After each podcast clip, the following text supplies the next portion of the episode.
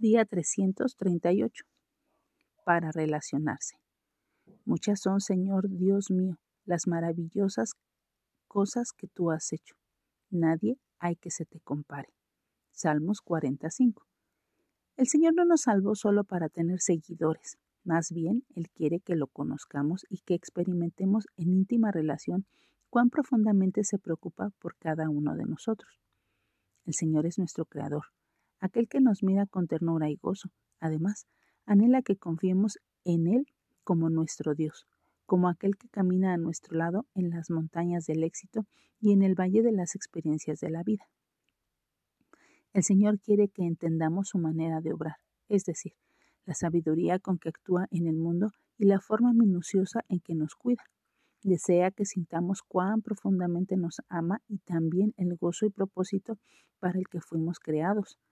Así que Dios diseña circunstancias o pruebas que nos podemos evitar, a fin de que experimentemos su obra a nuestro favor.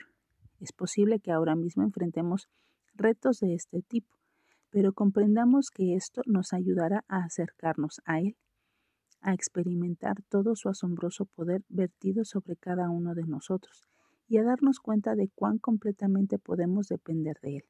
Así que aceptemos el hecho de que Jesús no es tan solo el Salvador de nuestra alma, sino también nuestro amigo, Rey, defensor y libertador en todo momento. Que nuestra oración hoy sea, Jesús, te adoro por tu bondad.